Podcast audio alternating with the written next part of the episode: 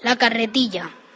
En el arroyo grande que la lluvia había dilatado hasta la viña, nos encontramos, atascada, una vieja carretilla, perdida, toda bajo su carga de, carga hierba y de naranjas.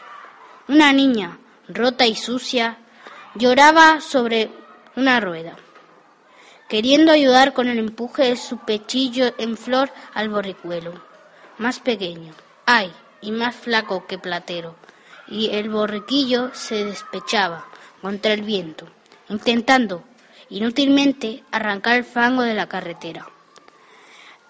Al grito sollozante de la chiquilla. Era vano su esfuerzo, como el de los niños valientes, como el vuelo de esas brisas cansadas del verano que se caen en un desmayo entre las flores. Acaricié a Platero y, como pude, lo enganché a la carretilla delante del borrico miserable. Le obligué, entonces, con un cariñoso imperio, y platero, de un tirón, sacó carretilla y rucio del atrolladero y le subió la cuesta.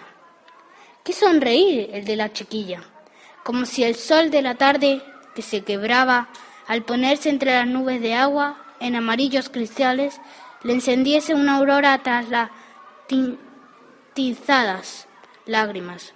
Con su llorosa alegría me ofreció dos escogidas naranjas, finas, pesadas, redondas. Las tomé agradecido y le di un alborquillo débil, como dulce consuelo. Otra a Platero, como premio Aureo.